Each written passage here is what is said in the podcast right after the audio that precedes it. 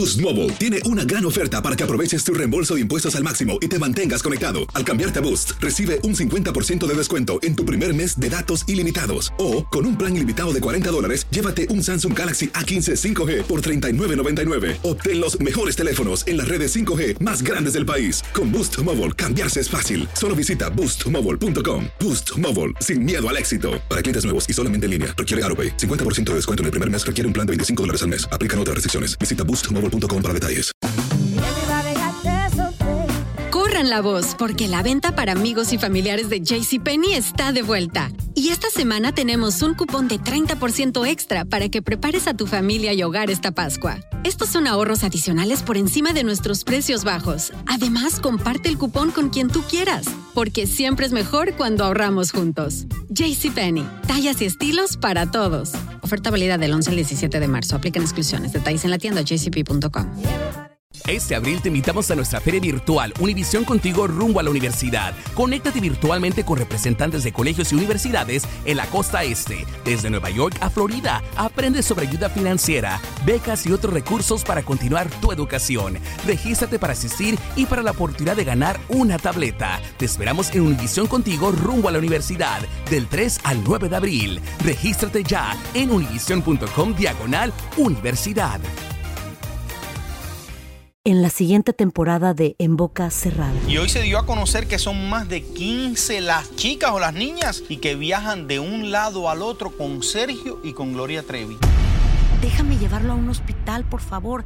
Creo que es lo mejor que puedo hacer. En las condiciones en las que Sergio lo obligaba a vivir, no hubiera soportado el siguiente invierno en España. Lo que nunca se dijo sobre el caso Trevi Andrade, por Raquel Mariboquitas. Escucha la segunda temporada en donde sea que escuches podcast para enterarte en cuanto esté disponible. Hola, soy Jorge Ramos y a continuación escucharás el podcast del Noticiero Univisión el programa de noticias de mayor impacto en la comunidad hispana de Estados Unidos. Muy buenas noches, los saludamos Paulina Sodi y Félix de Bedut. Vamos a arrancar con la información porque vamos a comenzar con la autorización de la administración Biden para construir una nueva sección del muro fronterizo en el sur del estado de Texas ante la incontenible llegada de inmigrantes por esa zona. Pero aquí, Félix, hay que enfatizar que no es precisamente una iniciativa de Joe Biden, sino que se debe cumplir una ley que asignó fondos para levantar un nuevo muro de 20 millas de largo y 18 pies de alto en el condado Starr. Y es que durante el año fiscal que terminó la semana pasada, 200, 245 mil inmigrantes irregulares llegaron al Valle del Río Grande, que tiene 21 condados. Reina Rodríguez nos amplía. La administración Biden autorizó ampliar el muro fronterizo entre Estados Unidos y México, pese a la promesa de campaña del presidente de no construir un pie más de cerca. Hoy, el mandatario confirmó la continuación de la obra debido a que él no tiene el poder para detener el plan.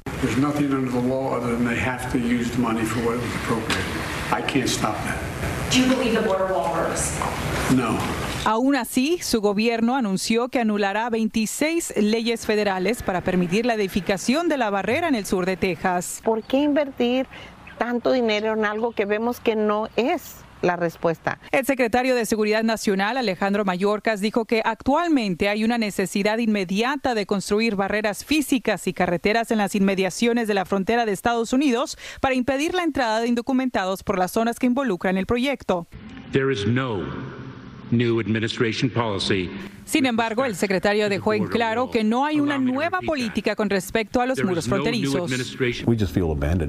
Este alguacil dice sentirse abandonado en la región del Valle del Río Grande, que ha registrado cifras récord de cruces migratorios irregulares. Considera que un muro ayudará a mejorar la seguridad en esta zona.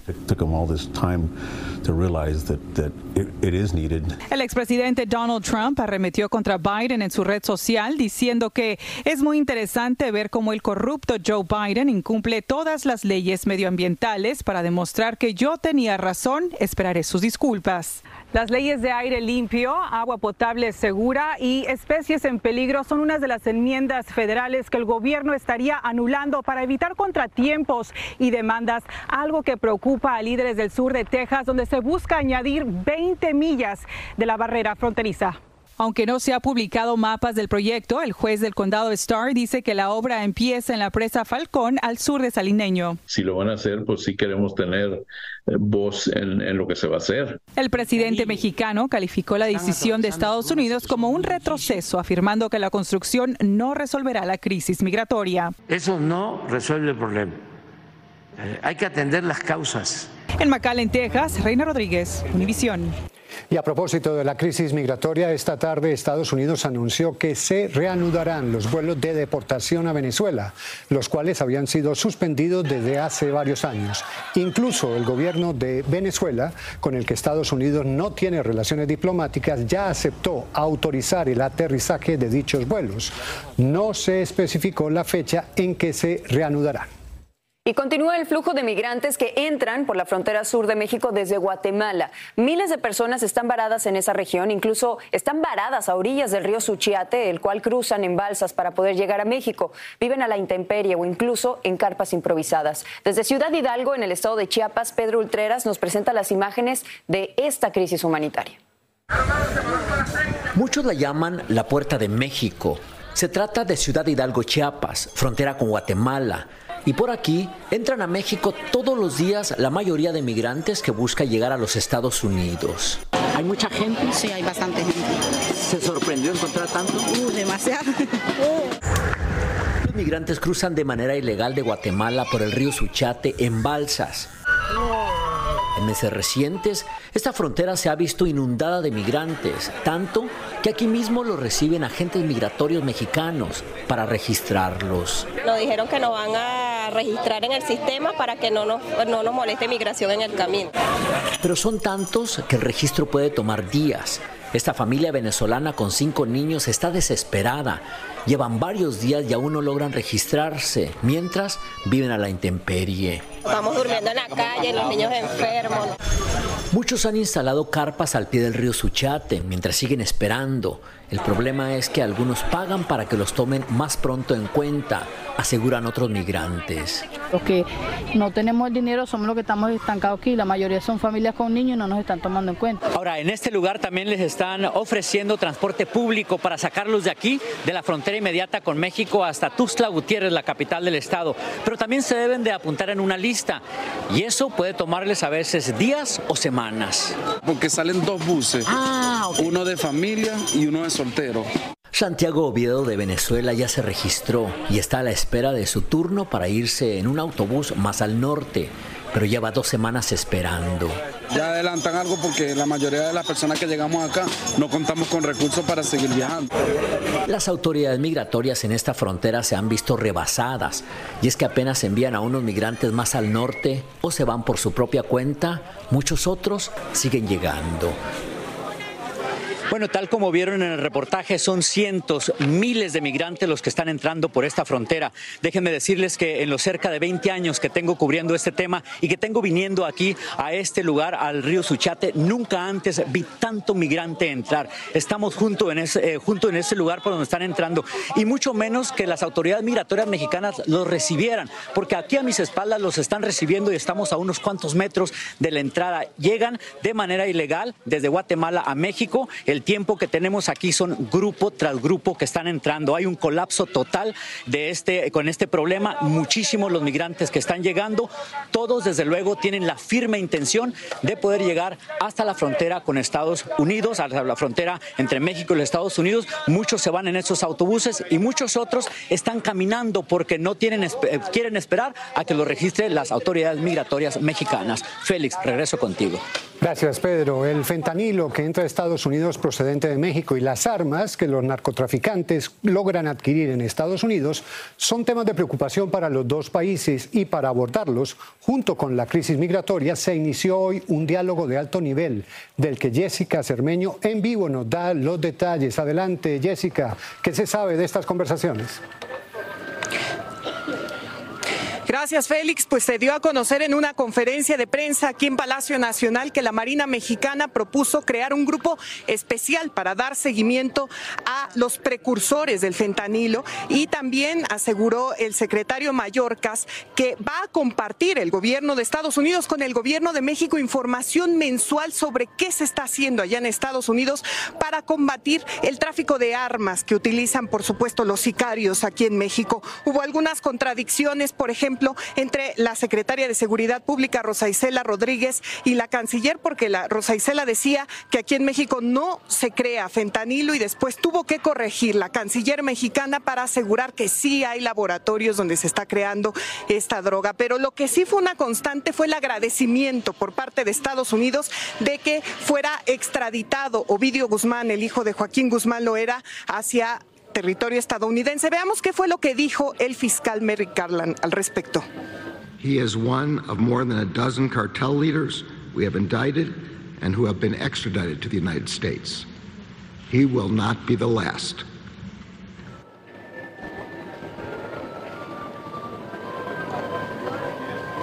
Por supuesto que ellos aseguraron, sobre todo el secretario de Estado Anthony Blinken, que es la primera vez en sus 30 años de funcionario que ha habido tanta cooperación entre ambos países para estos temas de seguridad, de tráfico de drogas. Volvieron a decir los funcionarios estadounidenses que el fentanilo es una epidemia que tienen que combatir junto con México y aunque pareció que todo fue fueron acuerdos, en realidad lo que aseguraron es que México tiene que hacer por su parte eh, las acciones que tenga que hacer. Incluso preguntaron los, eh, periodistas mexicanos que si se había pedido la extradición de algún delincuente en específico. No lo quisieron, no quiso comentar la canciller mexicana, pero sí Anthony Blinken aseguró que continuarán todas las labores, todas por supuesto las acciones para combatir el tráfico de estupefacientes, que es el tema que más le importa a Estados Unidos, el tráfico de fentanilo. Regreso contigo.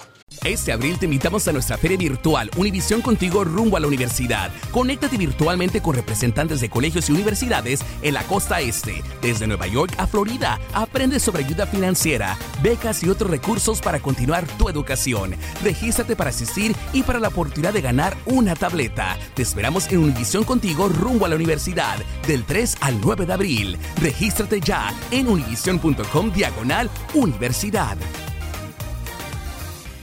Boost Mobile tiene una gran oferta para que aproveches tu reembolso de impuestos al máximo y te mantengas conectado. Al cambiarte a Boost, recibe un 50% de descuento en tu primer mes de datos ilimitados. O, con un plan ilimitado de 40 dólares, llévate un Samsung Galaxy A15 5G por $39.99. Obtén los mejores teléfonos en las redes 5G más grandes del país. Con Boost Mobile, cambiarse es fácil. Solo visita boostmobile.com. Boost Mobile, sin miedo al éxito. Para clientes nuevos y solamente en línea, requiere AroPay. 50% de descuento en el primer mes requiere un plan de 25 dólares al mes. Aplican otras restricciones. Visita Boost detalles. Si tú o alguien que conoces está pasando por una situación difícil o por una crisis de salud mental, la línea 988 de prevención de suicidio y crisis te brinda apoyo especializado 24 horas al día, 7 días a la semana. Solo llama al 988. Cuando llamas al 988, te conectarán con consejeros especializados que escucharán tus inquietudes y te brindarán apoyo en español. Simplemente llama o textea al 988. Hay esperanza. La línea 988 funciona. Gracias por seguir con nosotros en el podcast del Noticiero Univisión. Y de México nos vamos ahora a Nueva York, donde fue arrestado ya el sospechoso de matar a puñaladas a un activista de justicia social que fue asesinado delante de su novia. El atacante tiene antecedentes de trastornos mentales y al parecer atacó a la Sara Ryan Carson, quien mañana habría cumplido 32 años de edad. Este asesinato tiene indignada y entristecida a toda una comunidad que le tenía un gran cariño a este líder. El acusado tiene 18 años y fue detenido en Brooklyn hoy. Enfrenta cargos de asesinato y posesión de un cuchillo. La policía lo estuvo buscando desde el lunes, después que se le ve actuando erráticamente y atacando al activista de 32 años, quien estaba con su novia saliendo de una boda en la madrugada. Brian Carson era activista de políticas públicas, muy respetado y querido en la comunidad, y creó centros de prevención de sobredosis. Todo lo que hizo Carson fue con pasión y humanidad, escribió el líder de la mayoría del Senado, Chuck Schumer. Katia es maestra de matemáticas en la escuela frente a donde ocurrió el asesinato. Tengo miedo para salir porque no pueden salir y después llegar a su casa um, bien. Um, es terrible. El hombre parecía agitado y empezó a derribar patinetas en la acera. Poco después empieza a gritarle a Ryan Carson, quien trata de tranquilizarlo. Se le escucha diciéndole, relájate, y a su atacante contestándole, te voy a matar. El acusado procede a atacarlo y Carson al huir se tropieza en la banca del paradero de autobuses, en donde continúa siendo acuchillado. Una de las heridas le atravesó el corazón, causándole la muerte. Ahora sí estoy hasta se me engrifan los... Sinceramente, ahora tengo que tener un poco más de cuidado. Azucena regresa de su trabajo también en la madrugada. A las 2 de la mañana, 3 de la mañana, sí, y justamente esta área. Y el bus me deja ahí, en esa parada, lo agarro aquí. En lo que va del año, 54 personas han sido asesinadas en Brooklyn. Una encuesta reciente revela que el 70% de los neoyorquinos está muy preocupado de ser víctima de algún crimen. Precisamente el nombre de Ryan Carson pone de manifiesto esta vulnerabilidad. En Brooklyn, Nueva York, Blanca Rosa Vilches, Univisión. Y atención a esta información política de última hora. El expresidente Donald Trump estaría analizando la posibilidad de viajar a Washington y hablar en el Congreso la próxima semana. Y esto ocurre mientras algunos legisladores republicanos lanzaron la idea de considerarlo como candidato a presidente de la Cámara de Representantes. Claudia Uceda está en vivo con esta noticia y esta posibilidad que obviamente tendría una gran conmoción en el mundo político. Así es, el expresidente Donald Trump acaba de decir en una entrevista en Fox Digital que él estaría dispuesto a aceptar ser el presidente de la Cámara de Representantes, pero en un corto plazo. Dice que su rol sería el de unir al partido. Esto, por supuesto, viene después de que varios republicanos le han pedido a Trump a que sea el próximo presidente de la Cámara de Representantes. Estamos hablando de la legislación legisladora Marjorie Taylor Greene de Georgia. Ella le ha pedido ya por varios días a Trump a que se presente y que sea el presidente de la Cámara de Representantes. Técnicamente Trump lo puede hacer, no se necesita ser congresista para postularse pues a ser el líder de la Cámara de Representantes. Lo que sí necesita Trump son los 218 votos de los republicanos y obviamente eh, vamos a ver qué es lo que pasa. También esto surge con noticias de que él estaría considerando venir aquí a la capital. Sin duda será muy controversial. Regreso con ustedes allá al estudio. Gracias Claudia por el reporte y estaremos muy atentos a esto. Con las noticias. Decenas de miles de trabajadores sanitarios sindicalizados de Kaiser Permanente volvieron a sus posiciones de protesta para este jueves y de esta manera mantener su huelga. Las conversaciones sobre un posible acuerdo no dieron frutos el día de ayer, pero según los responsables de Kaiser, se han realizado algunos progresos hacia un acuerdo en el que se alcancen las mejoras salariales que exigen estos empleados para enfrentar la inflación. Y entre tanto, en la huelga automotriz, 1.330 trabajadores de Ford fueron despedidos debido a la reducción de la producción ocasionada por el paro laboral. 400 de ellos son de la planta de Detroit, que se sumaron a los 930 previamente cesados. Ellos fabricaban transmisores para los carros. Al estar en huelga, la fábrica de Chicago, la fábrica de Detroit ha reducido su ritmo de trabajo. Cambiemos de tema porque ya le presentaron cargos a los sospechosos de estar involucrados en un tiroteo en un supermercado en Holyoke, Massachusetts, donde una mujer embarazada de ocho meses resultó herida y perdió lamentablemente a su bebé. Uno de los tres jóvenes aún continúa prófugo, pero los otros dos, de nombre Alejandro Ramos de 22 años y John Luis Sánchez de 30, ya enfrentan cargos por asesinato por la muerte de este bebé. La mujer permanece hospitalizada en estado crítico.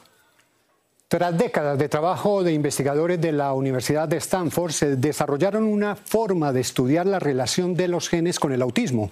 Usaron tecnología de punta para simular la formación del cerebro y detectar cómo algunos genes interfieren en ese proceso de desarrollo. En Estados Unidos, uno de cada 36 niños tiene autismo y los menores varones tienen casi cuatro veces más posibilidades de ser diagnosticados que las niñas. Luis Mejid nos habla de este esperanzador hallazgo. Aaron tiene 30 años. Cuando cumplió tres, su madre se dio cuenta que era un niño diferente. Fue un periodo muy, um, muy difícil para mí, para nuestra familia. Como padre, um, yo me siento responsable de, de la vida de él. El hijo de Irma Velázquez sufre de autismo, una común y misteriosa condición que afecta su relación con el mundo y que la ciencia aún está tratando de descifrar. Hoy, después de años de trabajo, científicos de la Universidad de Stanford dieron un importante paso adelante. Los investigadores descubrieron cómo docenas de genes podrían estar causando la enfermedad. Con los modelos del cerebro que estamos usando en este laboratorio, apenas podemos aprender cómo es que mutando estas, estos genes resultan en afectar el desarrollo cerebral. Y aunque pueda no parecerlo, el descubrimiento es muy importante. En parte porque hay mejores formas de diagnóstico, el índice de autismo se ha triplicado en los últimos 15 años. Hoy uno de cada 36 niños en los Estados Unidos sufre de la condición. No todos tienen el mismo grado de severidad, hay un espectro. Hoy en día el autismo no tiene cura. Pero lo que descubrieron los autores del estudio dan razones para un poco de optimismo. Creo que sí vamos a poder entender y aprender cómo hacer nuevos tratamientos, ah, pero todavía creo que hay muchísimo más ah, que tenemos que hacer para poder implementar lo que hemos aprendido ah, en pacientes. Irma Velázquez cree que la ciencia aún puede ayudar a Aaron. Y creo que estos estudios me dan esperanza que la tecnología, que se mueve tan, tan ligero, puede llegar a ese punto. El camino aún es largo, pero investigadores y miles de familias con autismo ya lo están recorriendo. En San Francisco, Luis Mejid, Univisión. Y algunos de los mayores centros oncológicos de este país siguen padeciendo una escasez generalizada de medicamentos de quimioterapia, según una encuesta realizada el día de hoy por la National Comprehensive Cancer Network. El 86% de los centros informó sobre la falta de al menos un tipo de medicamento y casi el 60% sigue con escasez del medicamento cisplatino.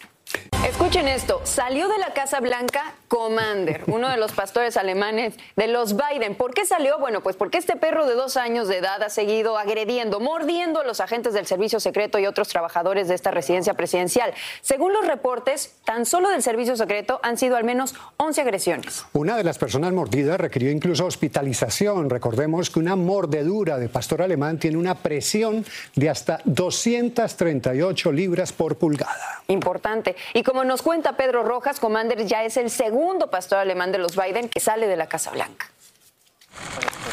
Commander, el pastor alemán del presidente Joe Biden, ya no está en la Casa Blanca, luego de que se determinó que el canino ha estado involucrado en al menos 11 mordeduras de personal civil y del servicio secreto. Preguntamos a la vocera de la Casa Blanca. ¿Hay más perros de la primera familia en el complejo de la Casa Blanca? Era solamente Commander el que estaba aquí y ya no lo está, nos respondió. El grupo judicial Watch anunció que está demandando al servicio secreto para que haga público el número exacto de ataques de la mascota presidencial. Commander es el segundo perro de los Biden retirado de la Casa Blanca por haber atacado a personal oficial si es un perro que está, está entrenado para, eh, para protección personal o si fue un perro que fue entrenado para ataque, ellos tienen que saber que es un perro que está entrenado allá para atacar, tienen que tener mucho cuidado. El presidente y la primera dama se preocupan profundamente por la seguridad de quienes trabajan en la Casa Blanca y de quienes les protegen cada día. Siguen agradecidos por la paciencia y el apoyo del Servicio Secreto de Estados Unidos y de todos los implicados mientras continúan trabajando para encontrar soluciones, dijo una vocera de la primera dama. La Casa Blanca asegura que ahora la primera familia no tiene perros en este complejo y los perros del servicio secreto ahora tienen puesto bozales. Agentes del servicio secreto tampoco dejan solo a los oficiales caninos. Yo he estado alrededor de Commander muchas veces, nunca me preocupó y nunca me mordió, dijo la vocera. En Washington, Pedro Rojas, Univisión. Los cuestionamientos que se están haciendo en torno al caso de Commander es que cuando cualquier perro en cualquier condado muerde a una persona, en una ocasión se sanciona al propietario, en otra se lleva al servicio animal. Que se lo lleven a la casa para que esté feliz y no muerda a nadie. Que le den un huesito. Exacto. Y ya. Pues Así termina el episodio de hoy del podcast del Noticiero Univisión. Como siempre, gracias por escucharnos.